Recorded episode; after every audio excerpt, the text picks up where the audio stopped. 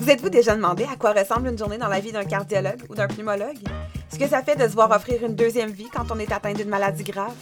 Vous aimeriez connaître l'impact réel de vos dons à la Fondation IUCPQ? Donner une deuxième vie, un deuxième souffle, c'est avant tout des rencontres. Chaque épisode, on discute avec ceux qui bénéficient directement de votre générosité, des experts aux patients, en passant par les familles et tous ceux qui gravitent autour de l'Institut.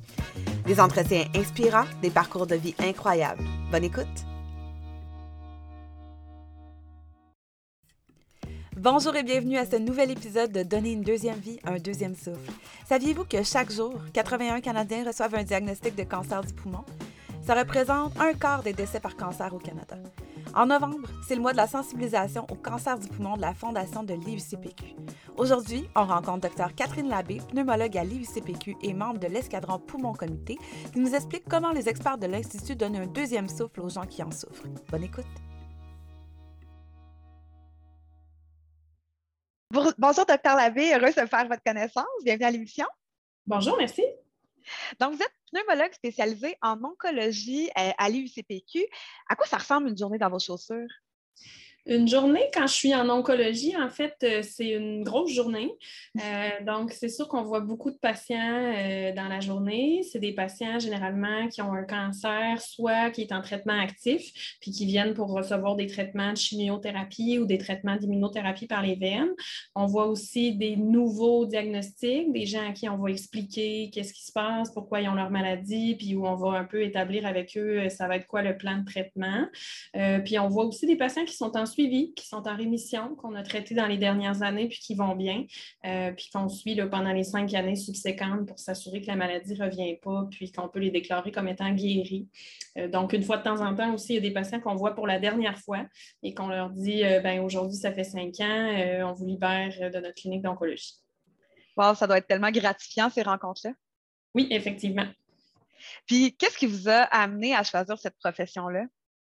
En fait, euh, ben, j'ai toujours été intéressée par la pneumologie en général, mais après, pour travailler dans un centre tertiaire comme l'UICPQ, ben, il faut un peu se choisir un domaine d'expertise. Puis moi, je trouvais que le cancer du poumon, que c'était une des maladies en pneumologie euh, qui m'intéressait le plus, puis avec laquelle je me sentais le plus utile, puis j'avais le plus l'impression qu'il y avait des besoins, puis qu'il y avait le besoin d'aider les gens.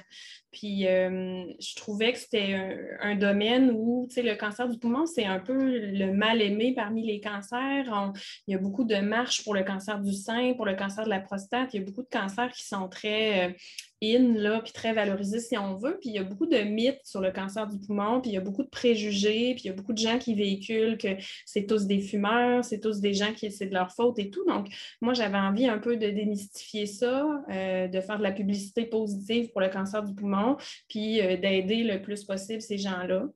C'est un cancer aussi qui a toujours eu un très mauvais pronostic, puis qui a toujours été un petit peu boudé par les médecins. Puis il y a beaucoup d'hémato-oncologues dans le passé qui trouvaient que euh, ça valait plus ou moins la peine de s'intéresser à ce cancer-là, qu'on n'avait pas beaucoup d'options de traitement, que tous les patients allaient mourir rapidement, peu importe qu'est-ce qu'on faisait. Puis dans les dernières euh, quelques dizaines d'années, puis surtout dans les derniers cinq ans, il y a eu tellement d'évolution, puis ça bouge tellement vite, puis il y a tellement de recherches que je trouve que c'est un domaine en pleine évolution, puis qu'à tous les jours, je peux proposer à mes patients des nouveaux traitements, des choses qui n'existaient pas il y a un an. Puis à chaque année, on voit que les pourcentages de survie puis les pronostics s'améliorent pour nos patients. Fait que je trouve ça super, euh, super positif puis super encourageant. Puis j'ai vraiment l'impression de faire une différence puis euh, d'aider des gens.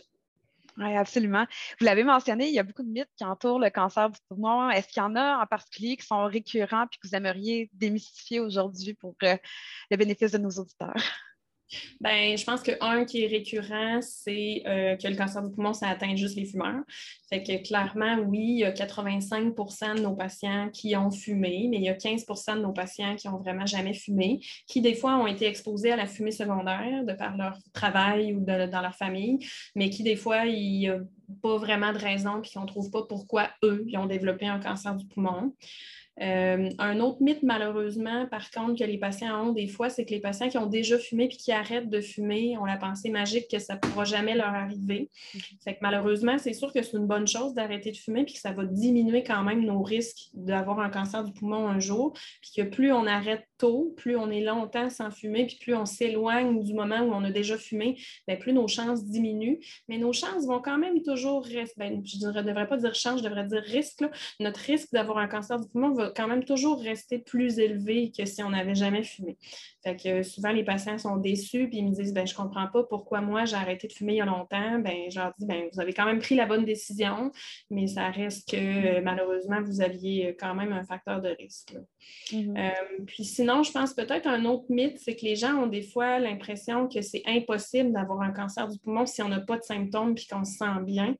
Puis malheureusement, ben, c'est un cancer qui est très sournois, puis qu'on va rarement attraper rapidement. Puis ça arrive souvent que quand les gens arrivent avec des symptômes, de la toux, de la douleur, de l'essoufflement, peu importe, qu'on a déjà une maladie qui est assez avancée et qu'on ne pourra pas toujours nécessairement guérir.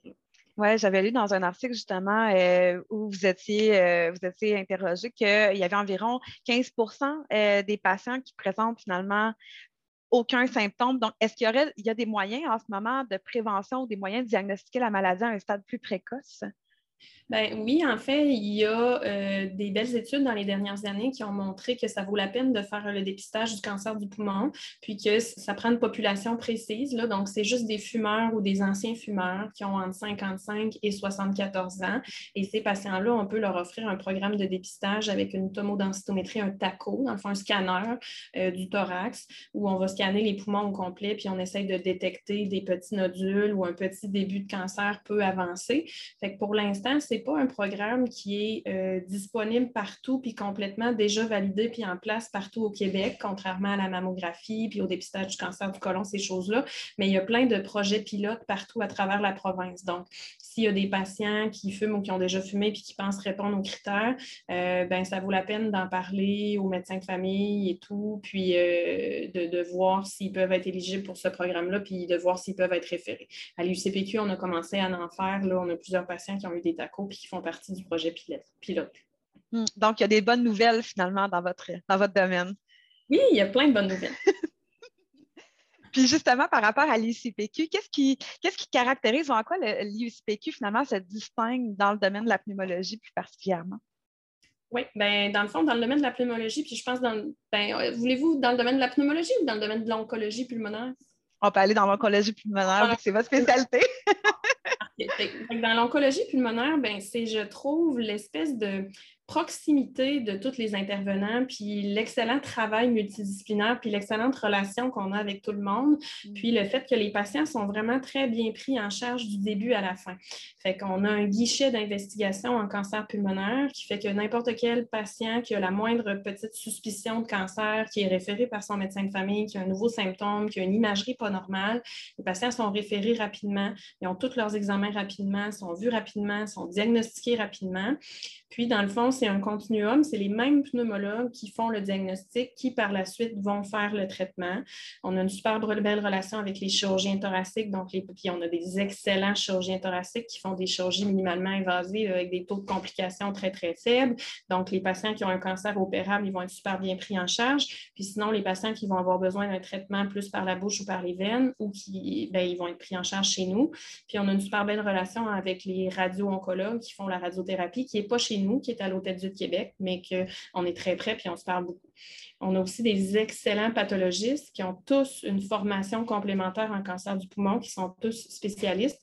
Puis on fait partie des, des, centres là, au Canada, puis même au monde, qui ont les meilleurs délais pour les biopsies. Fait quand les patients ont les biopsies, les résultats sont disponibles vraiment beaucoup plus rapidement qu'ailleurs.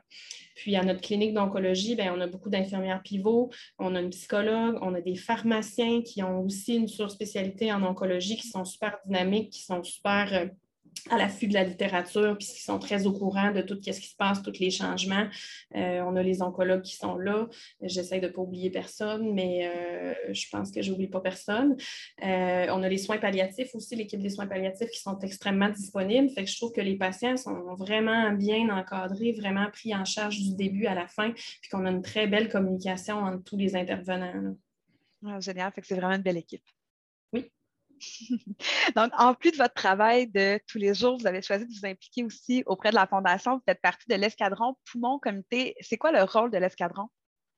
En fait, le rôle de l'escadron, c'est d'aider la Fondation à chaque année au mois de novembre à démystifier le cancer du poumon, euh, à faire connaître à la population mieux le cancer du poumon, puis à faire mieux connaître aussi notre équipe d'oncologie pulmonaire, puis l'IUCPQ, puis à essayer de faire comprendre aux gens, euh, c'est vrai, j'ai oublié d'en parler tantôt, mais une autre des choses qui nous caractérise aussi en oncologie pulmonaire ici, c'est qu'on est très à l'avant-plan au niveau de la recherche, puis au niveau des nouvelles découvertes. C'est sûr que toutes ces choses-là aussi, ça prend de l'argent, ça demande des fonds pour continuer à développer des choses, des nouveaux médicaments, des nouveaux tests en pathologie.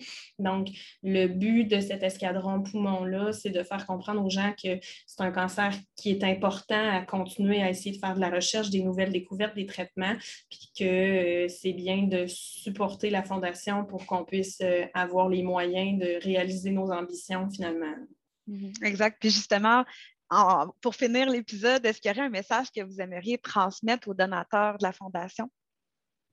Oui, ben, je pense que de donner à la Fondation de l'UCPQ, surtout de donner encore mieux si vous voulez faire un don spécifique pour l'oncologie pulmonaire, ben, je pense que ça donne vraiment un deuxième souffle à nos patients. Je vais reprendre le slogan de la Fondation, mais je pense que vos sous iraient vraiment à la bonne place euh, directement pour les patients, pour nos projets de recherche, pour permettre à nos patients d'avoir des nouveaux traitements, de vivre plus longtemps, d'avoir une meilleure qualité de vie, de guérir, euh, puis euh, pour permettre de de continuer le développement de cette belle équipe-là, puis de continuer d'améliorer le pronostic de nos patients. Merci beaucoup, Dr. Labbé. Ben, merci.